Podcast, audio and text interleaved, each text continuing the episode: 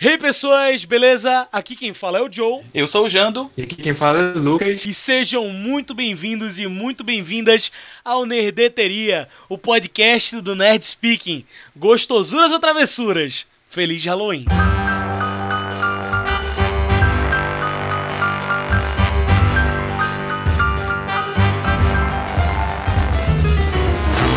Pessoas, estamos de volta com o Nerdeteria, esse podcast massa que a gente vem anualmente, uma vez por ano, fazendo podcast, for trazer algum, algum tema, alguma coisa. Foi mal, galera, eu queria que fosse, tivesse mais episódios, não temos, mas é isso. Mas então, pessoas, hoje estamos aqui para falar de um tema que vira e mexe a gente debate no Nerd Speaking. Vamos falar mais um pouquinho de terror racial, negritude, séries Hoje falando de Lovecraft Country, um review da temporada.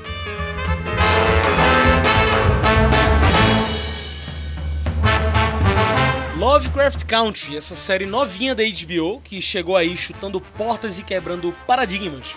Mas antes da gente começar a falar dela, vamos apresentar quem está aqui com a gente hoje. Mais uma vez comigo, Lucas Daniel, meu amigo. Lucas, se apresenta aí pra galera.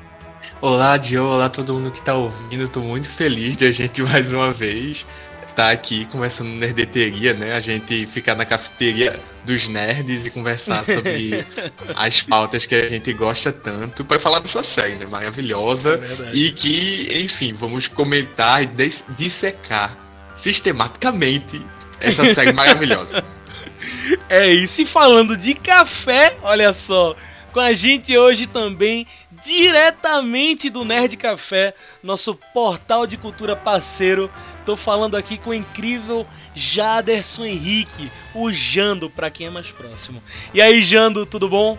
Valeu demais por aceitar nosso convite. Olá, Joe, e muito obrigado por ter me convidado. E aí é sempre um prazer estar em parceria com vocês e, claro, para falar especialmente dessa obra incrível que é essa série Lovecraft Country. Nossa, Meu Deus do céu. Cara. Essa, essa é boa mesmo, viu? Inclusive, Jando, minha gente, Jando junto com Thaís, Thaís também do Nerd Café, maravilhosa, fizeram uma série de entrevistas, uma série de entrevistas pelo Instagram do Nerd Café. Conta aí como foi isso, Jando. Bem, então, eu tava. É... Quando eu soube da série, a gente tava comentando sobre ainda na pré-estreia, naquela vibe, eita, Jordan Peele, Michelle Green, J.J. É? Abrams, a gente tava bem empolgado. Mas depois que a, eu assisti o primeiro episódio, eu disse: não, gente, não tenho condições de falar sozinho sobre isso. Não tem como. A gente vai ter que chamar mais gente, vai ter que dar mais voz às outras pessoas, porque não tem como a gente falar só sobre isso. É e aí a gente começou, teve a ideia de convidar outras pessoas, inclusive eu fiz um convite para pra Gabi da Vulcanes ao, ao vivo, né? A gente já tava é, no meio da live eu disse, Gabi está convidada, ela, eu aceito. Pronto, e aí... começou a saga. E aí começou Nossa, a saga mano. de 10 é, 10 episódios, né? 10 lives, Nossa, dois meses e meio. Diga aí, velho. Caramba, passou no instante, bicho.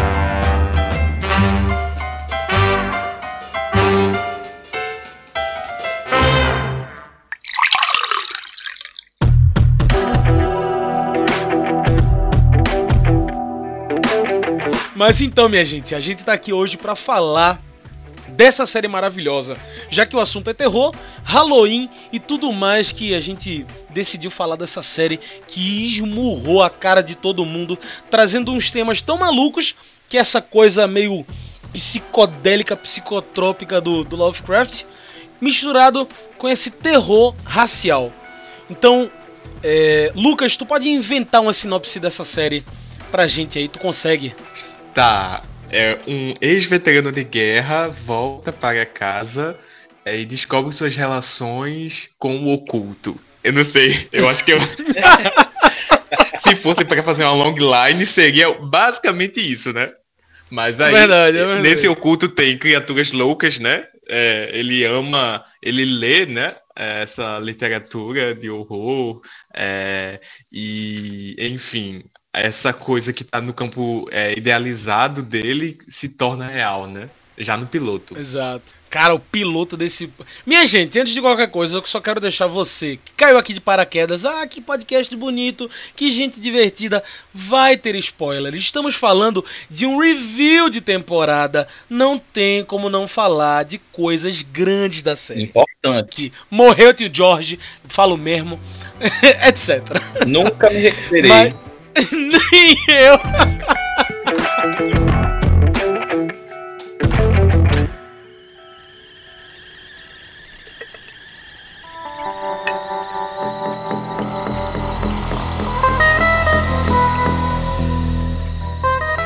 Mas então, o que fez vocês assistirem Lovecraft Country? O que chamou a atenção de vocês, Jando? Bem, então, como eu tava dizendo, eu acho que o primeiro passo, né, antes da gente é, ver trailer, de saber qualquer coisa, o que tinha chamado de fato a atenção é, eram os nomes por trás, né? O Jordan Peele, J.J. Abrams, a Misha Green. Então, esses nomes que já têm um peso, né? Por todo o trabalho que eles já têm desenvolvido, me fizeram ter interesse em ver a série. Né? De... Cara, quando eu, quando eu vi Jordan Peele ali no meio da galera, eu, eu, eu chega. Coração bateu diferente, tá ligado? Tipo, eu tô nessa coisa de, de falar de Black Horror e falar de Jordan Peele e, e, e Us, nós, é, é, é, Get Out, velho, tanta coisa incrível, tá ligado? De repente, ele lá numa série da HBO. Pois é. E assim, além disso, né? É, depois que a gente já na pré, na, na, na ainda no pré-lançamento, quando a gente, quando eu vi o primeiro trailer, porque eu fiquei, não, Jordan Peele adaptando uma série baseada em Lovecraft, que era um puta racista. Exato. O que é que vai acontecer aí? O que é que esse homem vai fazer? Aí me despertou a curiosidade. E aí depois que eu vi o primeiro trailer, que só tinha um elenco completamente de, de negros, eu disse, não, minha gente, não é possível. Ele vai, ele vai ressignificar a história toda, vai dar vai, vai inverter tudo que o, o Lovecraft acreditava. E eu preciso ver isso. E tu, Lucas, como é que tu, como é que tu chegou a Lovecraft Country? Menino, eu tava meio por fora, porque a vida acadêmica tava muito complicada. E aí eu só vi o burburinho antes do piloto. Uhum. Mas quando eu fui ver o piloto, velho, eu fiquei muito impactado. Porque a gente aqui no Nerd Speaking vem falando há muito tempo, né, sobre é, Black Horror sobre o terror racial, né? Essa, essa retomada do Jordan Peele. Inclusive, a gente falou no episódio passado, o episódio de Black Horror, sobre Sim, o, o, o, o filme que não foi lançado. É... Ai meu Deus, eu me esqueci. Aquele é o... do 92. Candyman. Candyman. Candyman. Aquele que ia ser lançado, enfim, aí tá postergado por causa dessa pandemia maluca e tal. Mas é, o que mais me pegou foi, tipo, no piloto, quando eu assisti, que tem toda uma pegada meio. A primeira cena é muito fantasiosa, né? Porque é uma coisa Cara, meio. Do nada a gente tá ali no meio de uma guerra, um bocado de alien. Alien dos anos 50. Aquelas naves espaciais redondas, um cutulo lá no fundo. É, e a gente, assim, a gente que é de, de roteiro, né? A gente já fala. É, na, a primeira imagem, a gente tá programando no piloto e na primeira imagem o contrato que a gente está construindo com, os, com a audiência, sabe? O que esperar dessa série, né? Exatamente. E a primeira imagem é justamente disso. É, já apresenta que ele é um, é um veterano de guerra, a relação dele com é, esse, esse terror cósmico e a, é, é, essa relação com o passado, né? Porque se a gente não se lembra, Total, quando né? o Cthulhu chega, o Cthulhu é destruído por um baixão de beisebol do, do primeiro é, afro-americano a entrar na liga é, assim mais prestigiada, né? O primeiro negro a efetivamente né? jogar. Então, que eu me esqueci o nome dele, inclusive. Mas, é, nossa, já o começo, assim, misturando realismo com fantasia, já me deixou muito instigado, sabe? Nossa, total, velho. E é para mim, assim, foi muito essa mistura também, velho. Eu, eu acho que a coisa de, de da gente tá tão ligado nesse black horror, no, no horror, num terror feito para negros, né? Num horror que, que foca nesse terror racial. E você conseguir misturar isso com, que nem Jando falou, com o racista que era Lovecraft. É, é, você, caraca, bicho, como é que pode? Como, como é que como é que Jordan Peele veio parar aqui, tá ligado? Numa obra de, de tipo, embasada nesse racista. Então, é, isso, isso tudo, a série ela é muito subversiva nesse sentido. É uma série que puxa muito, como Jordan Peele sempre faz, e eu não vou tirar esse mérito também de Misha Green, é, que estava hosteando esse, essa série. Velho, muito foda, muito foda. É apenas isso que eu posso começar dizendo. E uma coisa que eu achei muito massa, já, já puxando para essa para dentro da série é essa parada de uma ambientação, né? Você conseguir trazer, que nem o Lucas falou, esse contrato, né, com quem tá assistindo. E uma série que, apesar de, do plot de, de terror, ela consegue nos levar para esse passado, entender o que significava ser uma pessoa negra naquele Estados Unidos dos anos 50, 30, 50, né? Por aí. Pois é, eu achei. É, no primeiro episódio você já fica muito tenso. Eu acho que no, esse primeiro episódio ele já, já mostra a que veio, né? Porque é, a gente vai, né? Chega na série com a ideia de não. Abre aquele. Com a primeira cena tem um, um cutulo, tem uns extraterrestres. E você, rapaz, será que ele vai seguir nessa pegada aqui do terror cósmico, né? Sempre assim, né? Você vai ser sempre a gente nesse espaço aqui do nada. Exato. Aí você começa, aí começa é, é, essa primeira cena e aí já corta para o Atticus dentro do ônibus, né? Com aquela diferençazinha, né? Aqui a parte para os negros, aqui a parte Exato. para os brancos. E essa cena é muito brilhante e eu acho que a partir daí você já entende qual vai ser a pegada da série. Que é quando o ônibus quebra, as pessoas são resgatadas, todos os brancos são resgatados por um cara, um, can, um, um cara que vem com um carro, leva todos os brancos, mas os negros não são levados, eles têm que ir andando até a cidade. O restante do caminho. Aí você já entende que ela vai seguir por essa pegada racial. E talvez a pegada racial, talvez não, com certeza é o ponto mais forte da série. Maior até do que os próprios monstros e o terror cósmico do Lovecraft. Muito, exatamente. É uma coisa que eu inclusive falei na, na live com Jando lá no Nerd Café, que é uma série que apesar de sobre racismo, ela é muito mais sobre raça. Uhum. Ela é muito mais sobre o que é, o que significa ser negro, o que é ser esse negro nesse tempo. Porque ao passo que Misha Green, junto com Jordan Peele, junto com J.J. Abrams, con constroem esse mundo do terror cósmico, né? Do, do terror do espaço, o mesmo nível de terror, a mesma pegada é, vai sendo acrescida na série com o terror racial. É você ter medo de ser negro.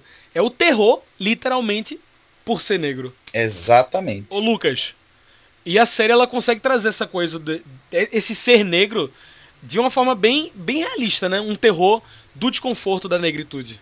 Não, sim, com certeza. É, o que eu acho que é muito interessante é porque a série ela tem várias camadas. É, tecnicamente, na estrutura, é uma série que é meio que descentralizada e multiplot, né? Que é essa série quando a gente tem episódios é, para cada personagem e cada personagem tem um arco né? Mas eu acho que ao mesmo tempo é uma série ela flerta com vários tipos de subgêneros, né, do, do terror, né, o boy horror, é, mistura é, coisas é, é, é absurdo do nada, tá ligado? É, várias referências assim, mas ao mesmo tempo é, ela tem duas principais tipos de terror, né? que são sempre mediados pela visão do que é o ser negro, que é o terror mais realista, justaposto ao terror mais é, cósmico e de ficção científica e de magia, né? E aí que eu acho que é o que é o, que é o mais interessante, que é essa justaposição. Porque o terror mais realista só tem a ganhar, é, só tem a crescer, na verdade, quando ele é justaposto a, a, esse, a esse terror mais cósmico, né? Porque se a gente for pegar esse horror cósmico, que esse cosmicismo, né, que o Howard Philip é, Lovecraft criou, é, é, um, é uma coisa muito ali do final do século XIX para o começo do século XX, né? Que tem esse espírito do tempo do avanço tecnológico, da, é, enfim, dessa, dessa especulação. Com medo do que pode vir nesse futuro. Né? Exatamente, dessa especulação, etc, etc. E a série meio que é, se coloca nesse espírito do tempo do agora, né? Dessas, das pautas raciais que explodiram na quarentena.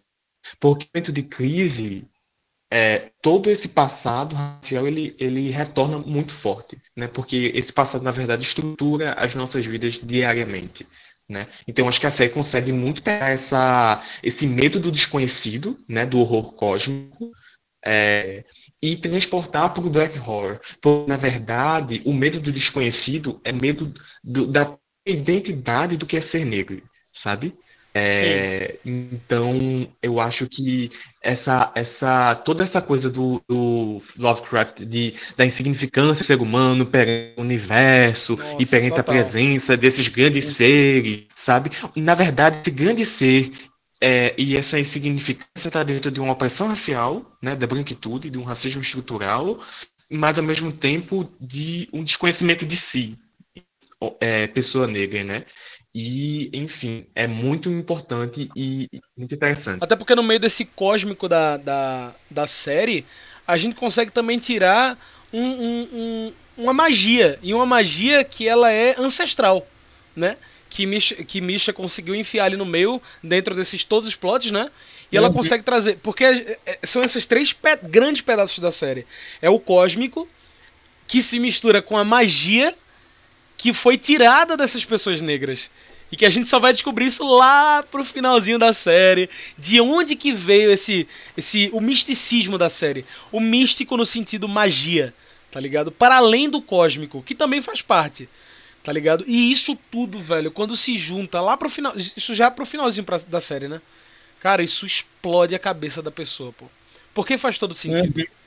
Porque, porque é, é, é dessa retomada da fala que tanto se fala no Black Horror. É, o engraçado é que assim, você é, a série ela vai se se desdobrando para quem tá assistindo, né? Porque você tem um, um, um, uma visão quando você assiste o episódio piloto, você não, ela agora vai é, focar, Nossa, sim. ela agora vai focar nesse, nesse fator racismo aqui, vai ter alguns monstros e tal. Quando a gente chega no episódio 2, já é uma coisa completamente diferente.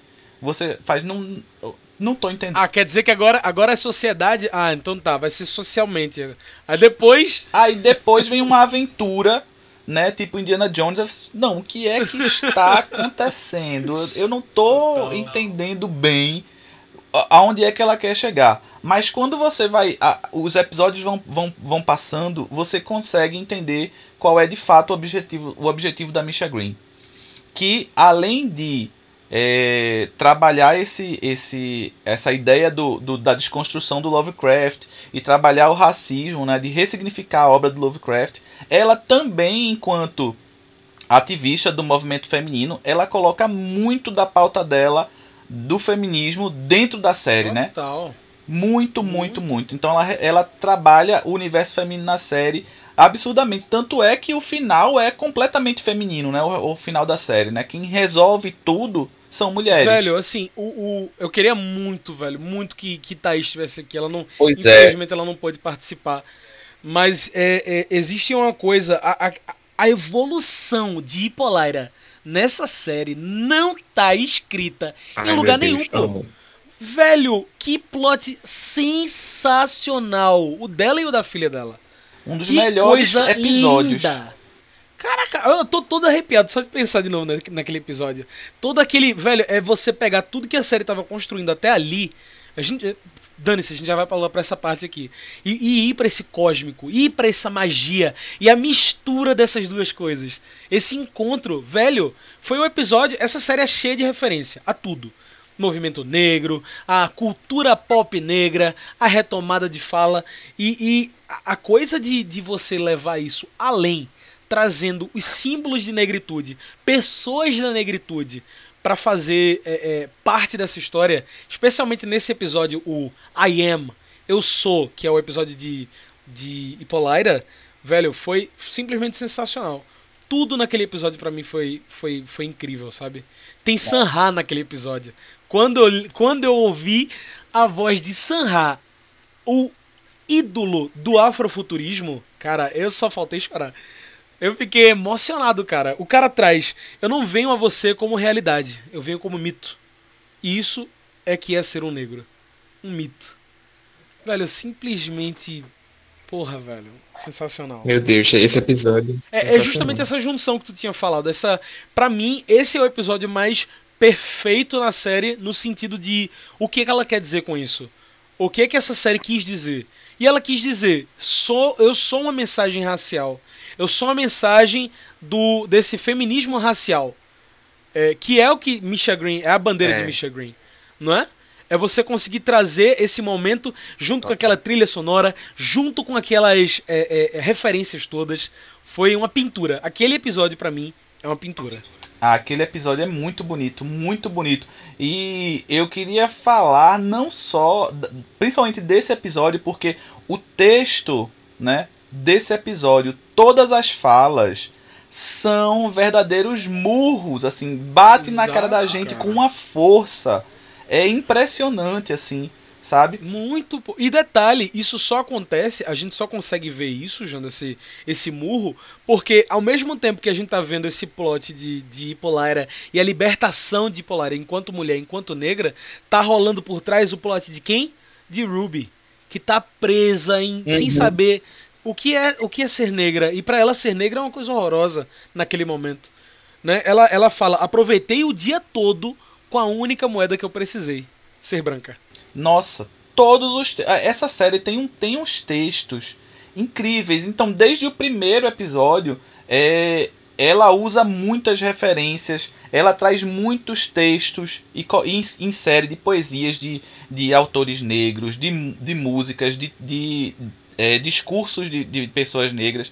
É muito impressionante o trabalho que ela faz é, de trazer referências né, da música, na, até nas imagens, né, que ela traz. O primeiro episódio é cheio de imagens de fotógrafos negros, fotografias que é, foram ficaram super famosas e tal.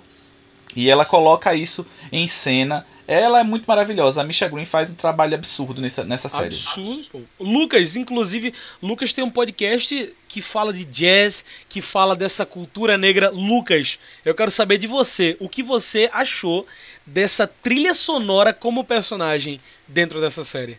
Como essas janelas, essas transições dessa série. Ai, amigo, olha, tu sabe que eu sou doido das trilhas sonoras, né? Adoro trilha sonora. é, e, gente, eu acho que a principal e melhor trilha sonora é aquela que some, sabe? É aquela que desaparece. Porque você não percebe que é uma trilha sonora. Você, ela só é, na verdade, é, na verdade não é só, enfim, é o poder dela, né? Ela some para que você. E ela se mistura assim com a imagem. E ela não é um som mais, ela é um condutor para a emoção, sabe? Então, essa. essa é, essa escolha de músicas justaposta com a, a original, sabe? A, a música composta para a série fantástica, sabe? Porque ela traz essa imersão. Esse episódio da Hippolyta, Eu Sou, é, também me marcou muito. Eu acho que é o meu episódio favorito, assim, porque tem um arco, assim, muito é, bem construído da Hippolyta, né? Dela entender o ser podada uhum. pela relação com o marido, mas na verdade não o marido, pelo sistema, né? Pelo sistema racial, Cara, econômico. Ela soltar aquela raiva, né? Inclusive, eu foi o episódio que eu comecei com com o, o, o Janderson. Isso, é verdade. E aí, gente, eu acho que aquele episódio, eu acho que é o mais Lovecraftiano, sabe? Porque, não só porque ela está no espaço, e ela se encara, né, com aquele ser, né, a Beyoncé, é. mas porque adoro, mas que é uma, é uma, é uma outra perspectiva sobre essa, essa insignificância, né? Eu acho que é até um pouco é mais positiva, sabe, do que o, o, o Lovecraft. Claro que não é 100% positivo, mas eu acho que é uma significação não, certeza, do ser negro. Que entra dentro dessa coisa do Sanha, sabe? De uma mitologia. Exato. E por isso que eu achei tão incrível quando a, a, a, a série ela consegue fazer cortina Sabe, quando a gente tá transi transitando de um lugar para outro, de uma cidade para outra, eles colocam a fala de Martin Luther King ali no meio. Eles colocam a fala de Sam no meio. Sabe, ele é, é, é botam a, a, voz de Butler ali no meio. Cara, isso tudo tem um significado muito, muito grande. Porque faz parte, inclusive, dos personagens. Faz parte de onde eles são construídos em cima. É Hippolyta ser inteligente Quando é que a gente viu uma mulher negra numa série, num filme, ser a cabeça, o gênio, saca? Quando é que a gente viu um tio de família negro, é, um senhor, ser um cara gentil, ser um cara gente boa? Tá ligado? Sem ser um cara que, sei lá, é um maluco que só bate na família, sei lá. E essa série ela conseguiu fazer isso. Conseguiu trazer essa família que é do bem, conseguir trazer essas pessoas negras que são além de ser negra. Uma coisa que inclusive eu também falei lá na live com o Jean. Uhum. Que não é só trazer o negro e acabou-se. Jogou ali no meio e disse, gente, eu juro, eu tô representativitando aí. Não tá, velho. Não tá, porque só colocar não é suficiente. E a série ela consegue não, não só colocar, ela consegue colocar e trazer essa representatividade para os personagens, trazer peso para os personagens.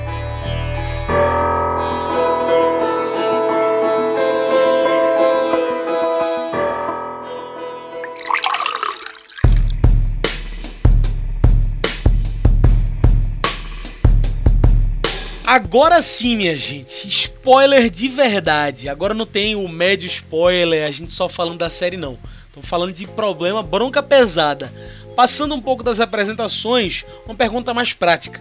O que vocês acharam dessa coisa meio meio Game of Thrones dessa série? De matar, matar personagem que a gente ama, bicho. Então, veja só, eu acho que essa série, ela tem uns personagens assim tão bem construídos, tão carismáticos, tão complexos que a gente se apega aos personagens no primeiro instante. Não sei como é que isso acontece, mas assim, no primeiro instante você já está apegado ao personagem. Velho, a primeira cena de tio George, ele já era meu tio, tá ligado? Pois é, tipo, no, no primeiro episódio você já tá com medo que ele seja morto ali pelo Shogoff. Eu disse, meu Deus, vai matar e você fica na tensão quando ele. É, um, é o segundo episódio de uma série que ele morre. No segundo episódio que ele morre. E ele gera uma inconformidade. Fica todo mundo tão inconformado com a morte do personagem. Que até hoje que acabou, não, me, não superei. Até o último episódio disse ele vai voltar. Cara, eu falei isso na live, velho. Eu falei, não, Jando, relaxa que não é possível, Jando. Ele vai voltar. Pois é, não voltou não, velho. E também, é, é, é, lá pro finalzinho, rolou com o Ruby também, né? A gente, já nos, no, nos 45 do segundo tempo... Caraca, velho, a gente perdeu o Ruby, bicho. É, eu, fiquei, eu fiquei bem triste. Porque... Amigo, agora talvez ela esteja viva, viu? Talvez ela esteja viva. Lucas. Tipo, ela pode ter sido morta, mas tá perto. E... Eu acho que ela, foi, ela tá viva ainda, não sei. No caso da Ruby, eu ainda tenho no meu coração, para eu poder acalmar a minha alma, que ela está viva. Que ela só está em coma lá, a Krishna deixou ela em coma. Porque eu também me recuso a acreditar que desperdiçaram um personagem tão gigante quanto o da Ruby, tipo, matando assim. E, e não é por matar, porque o tio, o tio George morreu e eu entendi, beleza, foi triste, fiquei. Mas ele teve uma morte dentro do contexto da série que foi louvável. Mas a morte Exato. da Ruby, nossa, foi muito ruim. Tipo, ela morreu. a gente nem viu.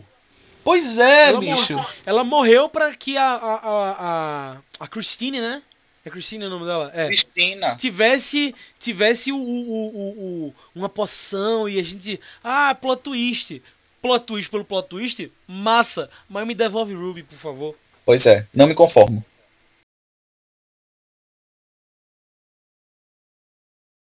E, mas assim, é que nem tu falou, a gente se apega ao personagem, a gente se apega à, à, à, construção desse personagem. E talvez por isso, e aí eu quero saber de vocês, que a gente. É, isso credibiliza esse terror, tá ligado?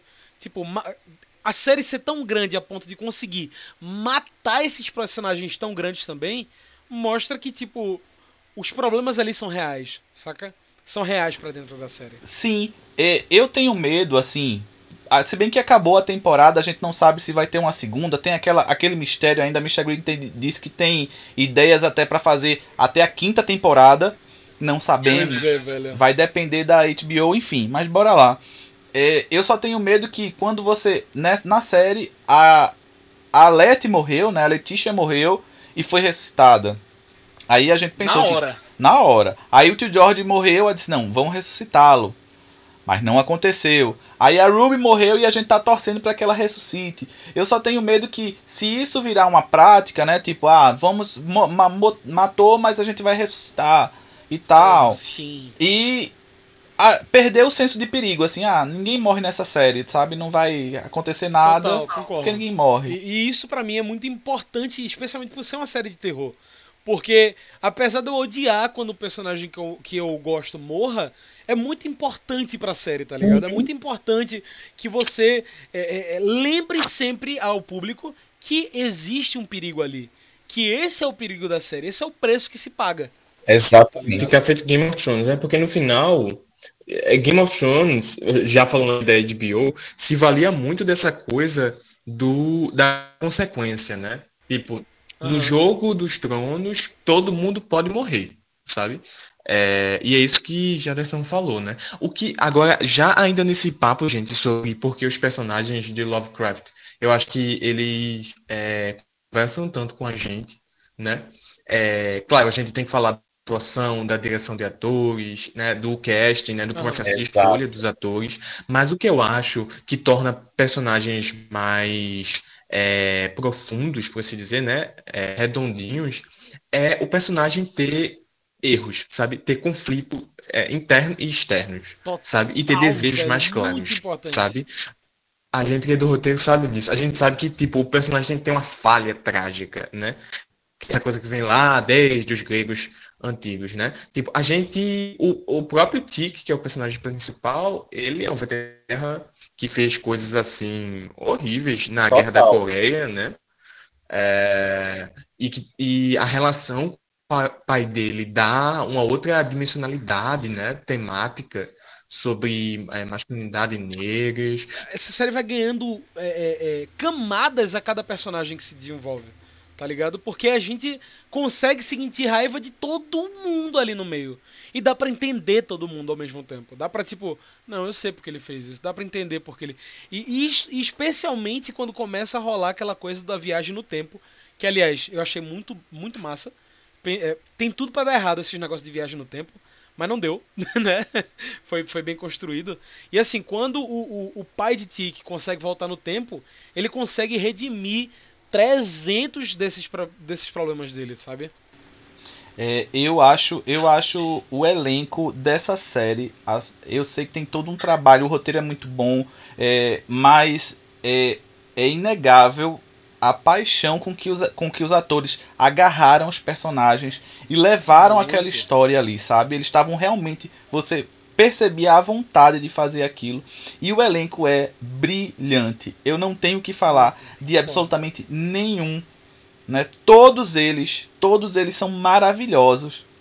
O Montrose, que era o personagem que me deixava mais ou menos assim, eita, esse não confiava tanto, achava o Montrose meio enigmático, Sim. mas ao passar dos episódios, o, o personagem do Montrose cresceu tão absurdamente, ele trouxe uma história tão bonita que no episódio dele, que é o, o do, do, do massacre de Tulsa. Caralho, eu, eu tive, inclusive, eu não consegui fazer, eu disse, Thaís, faça live. Eu não tenho condições de falar sobre esse episódio. Eu ainda estou. Dois dias depois eu ainda lembrava da cena e ainda estava chorando. O episódio Nossa, foi maravilhoso. Hoje, Andy, eu vou além. É, aliás, eu vou no, mais no passado ainda. É, Montrose, ele teve outro momento dele brilhante, que foi aquela cena dentro do bar que foi aquela cena de, é, junto com o namorado, junto com. Enfim. É, acho que no final acabou ficando como namorado mesmo, não foi? Sim, é, sim. Lá naquele bar, cara. É porque é uma dragon. É, não, então. E tipo, a, a, aquela coisa toda desse cara gay, periférico, né? No meio daquilo tudo e sem poder dizer nada. Porque a gente tá falando dos anos de 1950. Não que muita coisa tenha mudado até hoje, né? Mas a gente tá falando de 1950 e, cara, aquele, aquele episódio. Puta que pariu, velho. Puta que pariu. Não, aquele episódio lindo da, da metamorfose em que ele se descobre. É, ele é impressionante. Aquele episódio é muito bonito. Caralho, velho. Foda. É muito bonito, é, é, quando ele se liberta, porque. É, e aí a gente vai. É, é como eu tô dizendo, o Montrose é o personagem que mais cresce, na minha opinião, assim na série inteira, porque a história dele é muito bonita, é muito pesada, você entende absolutamente tudo que ele foi, porque ele tem uma história de, de, de criação muito difícil dele com o pai e dele para com o filho dele, assim, com o Tique, né? Como ele era ruim, ele era violento, mas o que esperar de uma pessoa que passou por tantas Exatamente. coisas ruins, né? Que passou por tanto problema, que passou por um massacre, que era gay, era reprimido a vida inteira, que foi obrigado a casar e que se segurou a vida inteira para manter um casamento porque ele tinha medo que não é, tem um episódio que ele conversa com o Tiki e ele fala que um padre é, houve uma história de que ele era gay e tal, e lobotomizaram o cara, deram um nossa, choque nele, e o cara virou um vegetal, e ele tinha medo disso, sabe? É, é muito difícil, assim, não é só ser gay na década de 50, é ser gay, ser negro, né?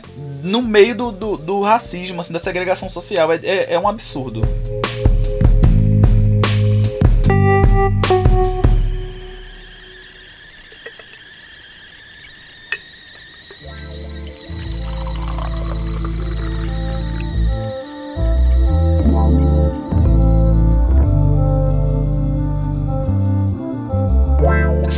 Tipo, essa coisa toda da série de ela conseguir trazer. É, fechar pontos em personagens. Apesar de ser uma série que, aí já é minha opinião, acho muito inconclusiva em vários momentos. Uma série que abre mais porta do que fecha. É, eu acho que ela consegue trazer um lado A e um lado B desses personagens. Sabe? Ele consegue trazer é, é, é a redenção de personagens, o momento ruim dos personagens, mas também essa redenção desses personagens. E isso é foda. Com certeza. Tá ligado? Porque. E, e, fazendo isso sem destruir. Sem destruir a reputação de outro personagem. Porque geralmente o que acontece quando a gente tem essa. Uma redenção de personagem como Montrose? Dizer depois, ah, porque tio Jorge era ruim. E ele era, ele era chato na vida real, de verdade. E não foi assim. Eles não precisaram matar a, a, reputação de, de, tio George para dizer que, que Montrose tinha uma outra coisa por trás dele, saca? Isso é muito importante. Sim, né? Não, com certeza, com certeza. É, eu tenho alguns probleminhas técnicos com a série em relação a isso mesmo, Joe, que tu falou de abrir portas, porque é, a gente chama, né? Tem séries que são character driven, é, são direcionados para um desenvolvimento, um estudo de personagem, e tem histórias que são mais plot driven, né? Que estão lá pelo enredo, etc, etc. É, eu sinto muito isso, mas ao mesmo tempo, tipo, como a série tem. É, é uma outra tem gente não está acostumada. Eu não, não, acho que isso é errado, é só um, um, outro tipo diferente do modo atual de se contar histórias, né? Porque, tipo, as séries, é, a maioria das séries agora, ou são serializadas, né? Aquelas séries que você tem que assistir o episódio passado para entender o, o todo, ou são séries é, que a gente uma syndication, né, que tem o caso da semana. São procedurais, né? Então, The Flash é tipo um Exato. pouco procedural misturado com serializado, né? Porque tem o vilão da semana que vem. E o é... CSI da vida. É, o CSI da vida, exatamente, né? Que vem dessa coisa do procedimento de você entender o coisa da polícia. Mas nesse caso, é uma, uma, uma imbricação muito complexa entre serializado e, e procedural, né? Uhum. Porque tem um episódio, o primeiro, aí tem um episódio da casa, tem um episódio do culto. É, então, tipo, tem uma coisa ali meio, meio procedural, né? De, de ter o caso da semana, muito no começo, mas ao mesmo tempo tá misturando com uma história serializada, né? Uma história realmente episódica que tem cada parte em si, né? Então, eu acho que dá é um pouquinho diferente. Porque a cada, a cada episódio é um naco diferente de um personagem, né?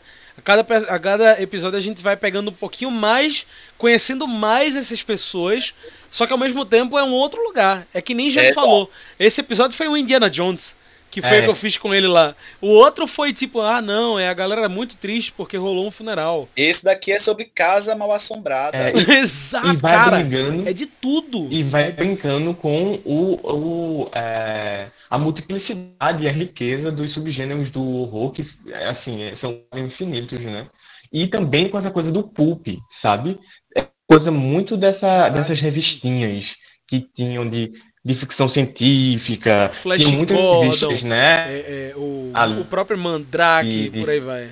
É, exatamente, de assalto. Aquela ficção científica que Joe falou, né? Dos, das, das naves meio circulares, né? Então, eu acho que brinca muito com essa ficção mais barata, pulp, né? O Júlio Verne, eu acho que é, esse começo dessa série é completamente Júlio Verne. Aquele aperto de mão de Lovecraft e Júlio Verne a ficção científica se misturando com o terror, Tá ligado? Que é o que faz Gente, o Lovecraft. no é- ele, é- ela vai e leva a. Ela leva a gente pra Coreia.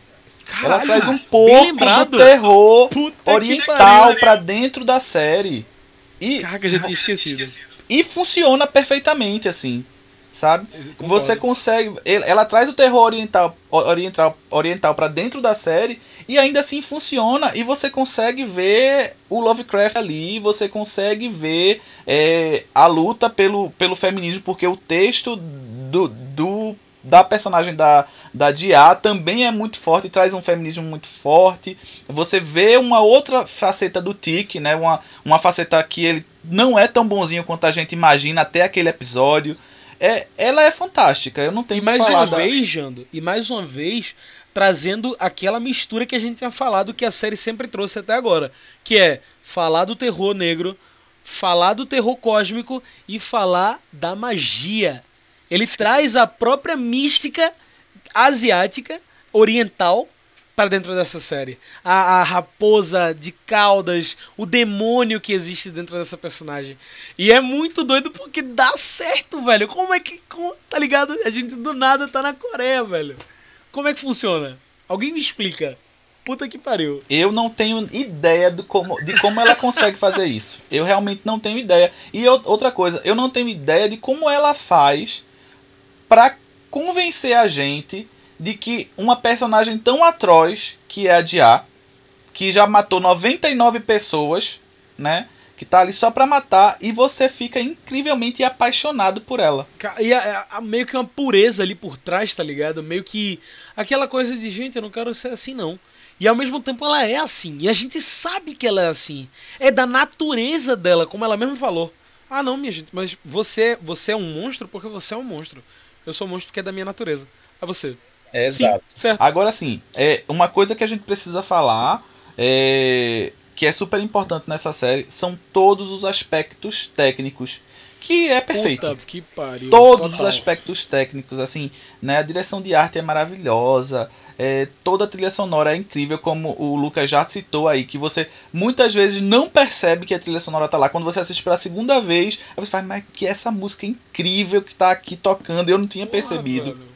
Sim. tudo encaixa Inclusive- muito incrivelmente, assim, tudo se encaixa muito perfeitamente. Os efeitos são absurdos. A- a- os efeitos da- do episódio da Ruby, que da, da troca de Mano, invasores de A corpo. metamorfose Nossa dela. senhora. A transformação é, é, de, sei lá, a, a- a troca de pele. Exato. Cara, aquilo ali foi talvez, eu inclusive escrevi isso, talvez a transformação mais sensacional que eu já vi exposta assim numa obra. Nossa, é Porque a gente já teve vários. é, é, é, é, a, a Liga Extraordinária, que tem uma metamorfose. A gente já teve Van Helsing. A gente já teve uma porrada de filme assim nesse sentido. Mas eu nunca tinha visto algo tão verdadeiro, apesar de tão místico ao mesmo tempo. Nossa, é absurdo, é absurdo. A qualidade dos efeitos especiais da série são muito absurdos, assim, muito absurdos. É, é, é muito, muito bem cuidado, assim. Tudo, tudo, tudo. É, é impre- Tecnicamente, o figurino da série é impecável. Belíssimo, gente. não. Belíssimo, belíssimo o figurino da série. É, eu, eu acho que é, tem um lado negativo também. Tem uns momentos que o CGI não tá tão bom. Eu acho que no CGI, o episódio da casa, tem um, um, tem uns CGIs que são meio estranhos, mas no final, é, o saldo é, É, pronto. muito positivo. Isso sabe? é o que eu ia falar. O final. Porque o assim, é no começo, pra, pra o começo da série, a gente não acredita muito naqueles efeitos, sabe? A gente fica meio. Ih, rapaz, será? E já quando chega lá mais pra, pra- no desenvolvimento da série, quando ele se distribui melhor, eu acho que dá uma melhorada. É, eu, eu acho que tem realmente, de fato, momentos que o CGI. O, o CGI da, da, da DA também, quando sai as caudas dos, do, do, do- dos buracos, não é tão bom. Mas no geral, o CGI pra uma série, assim, é muito fantástico. Assim, é muito bom. Muito bom mesmo, assim. Até, Especialmente o espaço, o cósmico. é, até porque, assim, a gente tá falando de uma série que tá. é, trazendo monstros, trazendo troca de peles, então que exige uma, um realismo muito grande, né? Não é, é, ah, sei lá, Game of Thrones que tem os dragões, que tem os mortos-vivos e tal, Só cortar uma cabeça e acabou. cortando a cabeça. Então é uma coisa que exige um realismo muito grande. E a transformação da Ruby pra mim foi absurda, absurda, absurda, absurda.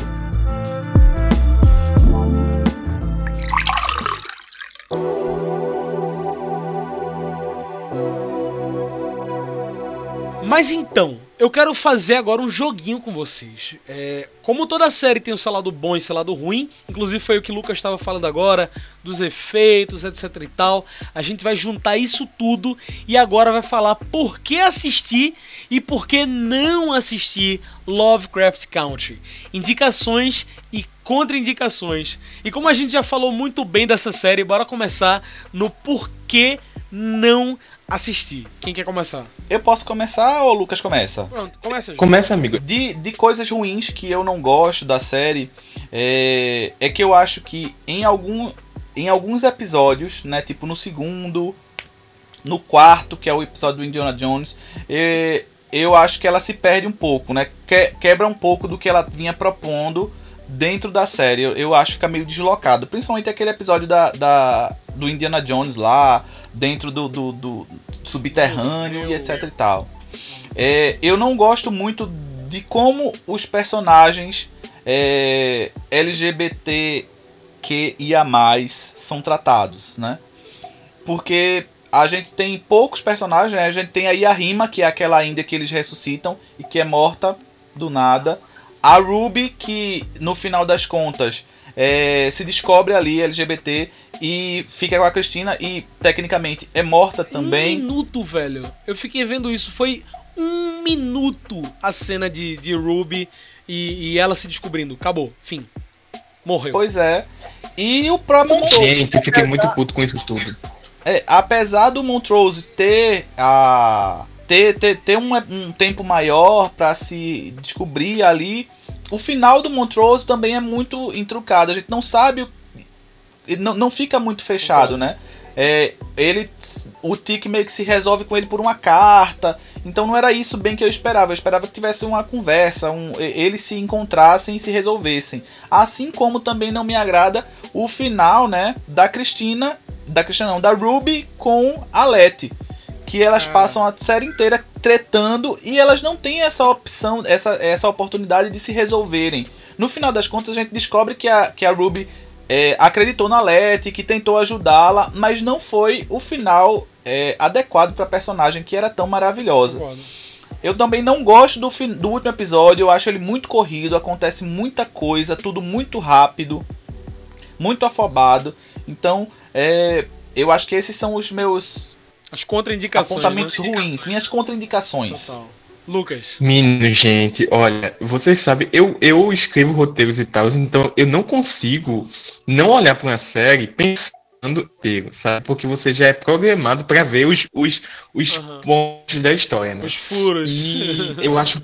É, quando o Jaderson tava falando sobre isso, só me veio a cena de quando a, a, a Raposa Nove Caldas, a, a personagem da Coreia, que me esqueci o nome dela, ela, ela usa o poder dela, né, para conectar a Cristina é com o Tic, né? E nessa cena há uma, uma, uma sequência de flashes que explicam vários é, buraquinhos que a série não conseguiu explicar, que eram muito importantes. Total, o que velho. aconteceu com a Ruby, que a Cristina é, viu, né, que ela estava tentando pegar os fluidos dela, né, o sangue dela para dar para Letty, e vários e vários outros pontos, como por exemplo é, a menina se relacionando com aquele. aquele. Ai meu Deus, como é o nome de gente? Shogoff. Isso, exatamente. Então, tipo, aquilo é um exemplo do problema de estrutura da série, sabe?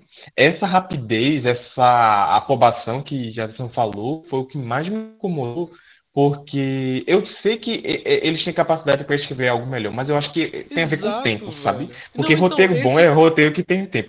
Então é muito muito comprimido, sabe? Então esse que para mim na, também concordo com vocês muito é um grande problema, porque não é como se a série não tivesse tido tempo de fazer essas coisas, sabe? De resolver essas tretinhas que ela mesma abriu.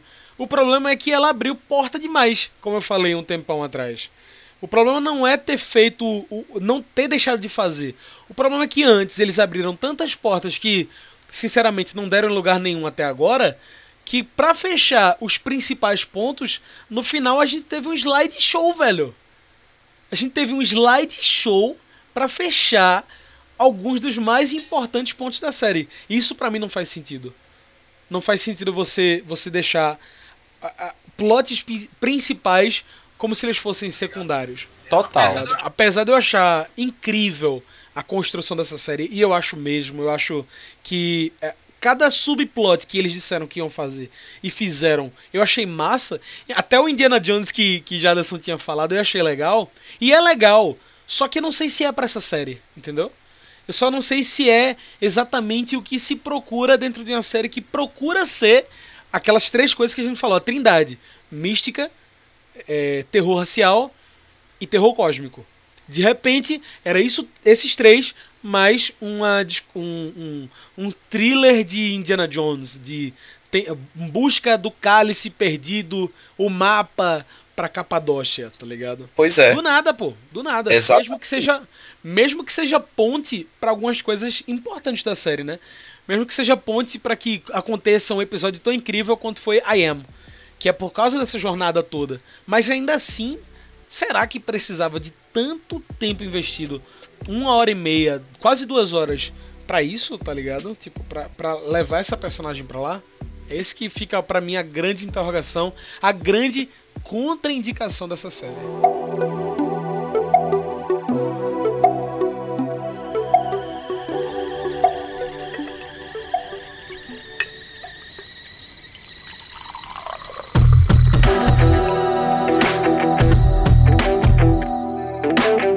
Agora eu quero saber, tá? Falamos aqui, jogamos o lixo pra cima da série. Agora eu quero saber, vale a pena assistir apesar disso tudo e por quê? Jando. Nossa, vale muito a pena, né? Apesar de, desses pequenos problemas, porque tem esses problemas que me desagradaram, mas eu acho que não ofuscam a grandiosidade da série. Porque a série ela traz é, tantas coisas, tantas referências. Quando começou a série e disse, ah, vai ser um episódio por semana, aí eu dizia, ah, meu Deus, eu não quero mais não. A gente tá com aquele vício de Netflix, né? De maratonar é tudo de uma vez. E aí eu disse, não, não, que coisa. Mas assim, depois que a série começou, quando você começa a assistir, é, você percebe a importância de ser um episódio por semana. Porque nesse, nessa semana que você fica sem ver um episódio, é o tempo que você tem para digerir tudo que a série propõe. Porque são muitas coisas que a série traz. E assim, Exato. é uma coisa que, que a série me despertou foi pesquisar sobre. Ela jogava coisas pra gente e eu, e eu ficava com aquilo na minha cabeça e disse, não, eu preciso saber mais sobre isso. Né? Até porque ela começa a jogar. A série ela tem uma, uma ideia de ancestralidade né, dentro do roteiro ali, que eles estão sempre ligados ao, aos ancestrais e aos antepassados e aos rituais. É e a ideia é retrazer, é trazer tudo isso de volta, né? Retomar o que sempre foi do povo negro. E ela vai fazendo isso ao longo da série inteira, quando ela vai trazendo referências de pessoas reais que existiram e que foram apagadas da história. Né? Você é, trazer o, o, o episódio lá do, de, de Tulsa trazer dentro do, da série o, o caso do Emmett Till e de vários outros que é, casos que aconteceram realmente e que são colocados ali naquele episódio lá de Tulsa, quando o Montrose vai falando os nomes das pessoas que morreram naquele dia, ele vai falando de nomes de pessoas reais que existiram e que foram mortos no massacre de Tulsa. Então você começa a pesquisar e eu acho que esse é o grande a grande sacada da série é despertar assim a vontade de você pesquisar sobre o que aconteceu, de você procurar saber mais sobre como é que as coisas se desenvolveram, né, que aquilo ali, apesar de acontecer na década de 50, é, não está tão distante desse governo totalitário que nós estamos vivendo hoje no mundo inteiro. Jando, é aquela coisa que a gente tinha falado um, um tempinho atrás aqui no podcast. É, é, a série ela, ela flerta com essa coisa do real e do ficcional. Ela fica o tempo todo brincando de que ela é mentirosa, que ela é uma, uma fantasia, e de repente ela vai lá e nos traz de volta num puxão falando sobre racismo. Que é real, que é o terror do mundo real. Sim. Lucas. Menino, eu tenho tanta coisa positiva. Eu desci o, eu desci o pau, né? a gente desceu o pau. É, mas vale muito a pena, gente. Joe, tu falou sobre isso, sobre verdade, mistura com ficção. E eu me lembro sempre uma coisa que virou quase meu chavão porque eu sou meio lacaniano, né? Que hum. Lacan fala que a verdade tem estrutura de ficção, né? Então, é, todo, todo a ficção, essa coisa, né, de ficção imita a realidade, né? E essa coisa da ancestralidade, dessa riqueza, né, é uma riqueza histórica, é, de contranativa histórica, né, muito poderosa, né? Porque a gente Coreia, né, é, o racismo existe também por conta do imperialismo, né? Por conta da invasão, da tomada de recursos de outros países. O né? roubo, é um roubo. É, em contexto maior, global. Exatamente. E aí, eu acho que a história, é, a, a história da série é muito rica nesse sentido. E uma coisa que eu quase me esqueci de falar é que, tipo, o arco da série é sobre é, a retirada do poder da branquitude. A série é isso, né? Exato. Vamos tirar, vamos criar um feitiço. O objetivo final do, do arco, que foi o final da primeira temporada, né? Foi retirar dos brancos. Você não tem poder aqui. Acabou. Exatamente. O que acontece? Tipo, se a gente for lembrando do episódio da casa, é, existe uma xamã negra com a sua magia que faz ritual para que aqueles corpos usados, é, imaculados, mortos, né? Corpos negros, que é a carne mais fraca, né? A, que, a mais barata e que aparentemente, entre várias aspas, para a branquitude é a mais fraca, né? É, ela tem magia, sabe? Ela tem o poder. Mas só que a maioria das culturas, dessas culturas mais marginalizadas, eram culturas orais e que a oralidade a gente que perde com o tempo, né? E cultura branca de você ter um livro. Especialmente quando essa galera que era oralidade é, é, é morta, né? Exatamente. Aí que se perde mesmo. Exatamente. Então, tipo, o epistemicídio que eu sempre falo, né? A morte. Aham.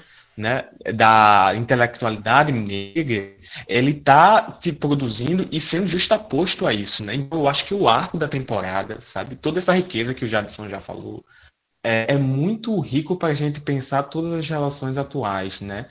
Nesse tempo atual, com o estado de coisas, com tanto de, de, de crianças mortas, né? nessa necropolítica, que é uma, uma política realmente de morte para alguns corpos. É né? Então eu acho que é de uma riqueza e de um entretenimento também, sabe? Tipo, não é só é, política, mas é a política enquanto entretenimento. Isso que eu acho mais rico, sabe? Você poder ultrapassar e chegar em outras pessoas enquanto você entretém ela com é, cinema, com televisão, ficção de horror, Ô, Lucas. sabe, de gênero, né? Que algumas pessoas chamam. E entretém e ao mesmo tempo é, é, é, ensina pra cacete, né, velho? É que nem Total. Gino tava falando, era uma coisa de tipo, você acabar um episódio e ir atrás de uma pesquisa. E ir atrás de saber quem que tá falando isso. Quem é essa voz aqui dessa transição? Quem é essa pessoa? Que discurso lindo. É, a, a- a um dos discursos finais, que é da filha de, de Hippolyta. Como é que é o nome dela? Vocês lembram? Di, Isso, um discurso de final de Di. é, é, no meio de lá a gente tinha aquele discurso do eu venho aqui representar todas as mulheres negras, eu venho aqui representar todas as, as jovens mulheres negras e, e, e por aí vai, tá ligado? A gente tem as falas de Sanha, como eu já falei, da Octavia Butler e por aí vai. Tá É, ligado? É uma série que ela nos ensina é, é, é, essa negritude, os caminhos da libertação, descobrir quem eu sou, o, o nosso próprio I am, enquanto ela fala dela mesma, tá ligado? Enquanto ela mostra esse terror. É foda. É, é, é. O Lucas estava falando agora das crianças, né? Quantas crianças que sofrem e tal. No episódio mesmo da, da morte do Emmett Till, as pessoas ainda perguntam, a Leti pergunta, "Ah, a Diana devia estar aqui. É, será que ela devia estar aqui? Ela não deveria estar em casa? Aí Exato. a, o Montrose fala, até fala, não, ela tem que estar aqui porque ela tem que saber o que é que acontece e etc e tal. E você percebe, né, como que olhando para para nossa realidade, né, como as crianças negras elas têm contato com a morte tão cedo assim, né? É uma compreensão de mundo alterada. Total. Sim, eu não conhecia a Audre Lorde, por exemplo, sabe? Não conhecia o trabalho dela. Ela, é, é, enfim, é uma das referências, né, para a Misha Green, a showrunner. E conheci o livro, o livro dela, né, Sister Outsider, por causa da série, sabe? E tipo, Ah. eu sou uma pessoa. Eu conhecia já Sanha, porque eu gosto de jazz. Eu, eu conhecia o, o trabalho de vários e vários intele- e de referências históricas. Mas só que, tipo, é tanta gente, né, que é, a gente conhece todo mundo. E a série tem um papel muito massa. Total, exatamente. Até porque, que nem já não tinha falado várias e várias vezes, não são vozes só que existem. São vozes que existem e que a galera tenta abafar. Exato. Nasceu tentando ser abafada. Nasceu com um travesseiro na cabeça. Tá ligado? É, Nasceu já com cala a boca. É um apagamento cultural, sabe? Apagamento de Isso. um. E essa série, Misha Green, ela consegue pegar esse holofote e. Gente, bora. Só bora.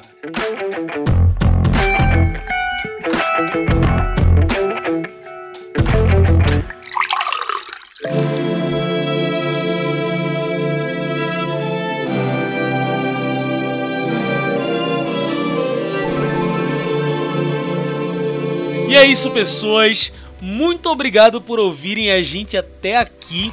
É, como que nem Jano falou, é um absurdo esse episódio ter só uma hora, porque dá pra gente falar sobre Lovecraft Country por uma, duas, três horas, assim, fácil. Tá ligado? Mas, é, se vocês quiserem sugerir mais temas, pautas, conversarem com a gente, então procura por a gente, o Nerd Speaking, no Twitter, Instagram, no YouTube. A ideia é que a gente faça mais podcasts. Eu prometo. Não é fácil, mas a gente tá aí tentando, tá certo? Jando, vamos dar os, os, os finalmente. Fala do Nerd Café, fala de onde tu vens. Vamos embora. Então, pessoal, quero agradecer mais uma vez ao convite, né? Então, meu nome é Jaderson Henrique, eu estou e sou do Nerd Café, é um veículo de cultura pop, a gente fala sobre tudo, né? Fala sobre cinema, fala sobre animes, fala sobre séries. E estamos aí, né, no Instagram, nós temos um site também, lá no Nerd Café, tudo Nerd Café, é só procurar. É, temos o canal no YouTube que tá um pouquinho parado, mas pretendemos voltar em breve. E é isso, feliz, muito obrigado pelo convite. De verdade, um conteúdo muito massa. Jando, muito obrigado por, por participar com a gente, de verdade. Jando, aqui, aliás, é, indiretamente trouxe essas discussões de, de Lovecraft, esse hype por essa discussão, esse bora assistir. Então vamos, então vamos acompanhar com essa série do, do, de lives dele e de Thaís. Mais uma vez, parabéns por essa série, foi foda. Se vocês querem ver, passe no Instagram do Nerd Café. Estão todas lá, as 10 lives estão lá salvas para vocês assistirem a série e depois irem lá para ver o que a gente comentou, o que a gente falou. Maravilhoso. E Lucas também, sempre aqui com a gente, colunista incrível. Vai, Lucas, fala de tu, faz o teu merchan. Ah, Joe, muito obrigado por mais um convite a gente aqui na Speak, Nerdeteria. Sempre um papo muito massa. É, muito obrigado, Jaderson, também. É, e, gente, eu, pra complementar, eu acho que vocês ler alguns posts, é, principalmente sobre, sobre terror, né? Ele escreve muito sobre terror, então vão lá na speak.com.br e eu acho que tem alguns textos também meus sobre Black Horror no, no site, que eu destaco mais, né? Essa referência, essa grande referência de Jordan Peele. E é isso, muito obrigado por ouvir esse episódio do Nerdeteria. Muito obrigado, Joe. Valeu. Lucas, valeu demais. Gente, Lucas é um catucador, um catucador do Black Horror, do terror e de cultura negra. Então passem nesses links que vão estar no post desse, desse podcast, vocês não vão se arrepender. Tem muito texto incrível. E que nem ele falou, o próprio João Ferreira, também colunista lá do Nerd Speaking, ele é o cara do terror. Simplesmente assim, falou de um filme de terror, ele já está lá dizendo: Não, esse filme é interessante, 1923, é, etc. Praticamente uma enciclopédia Barça.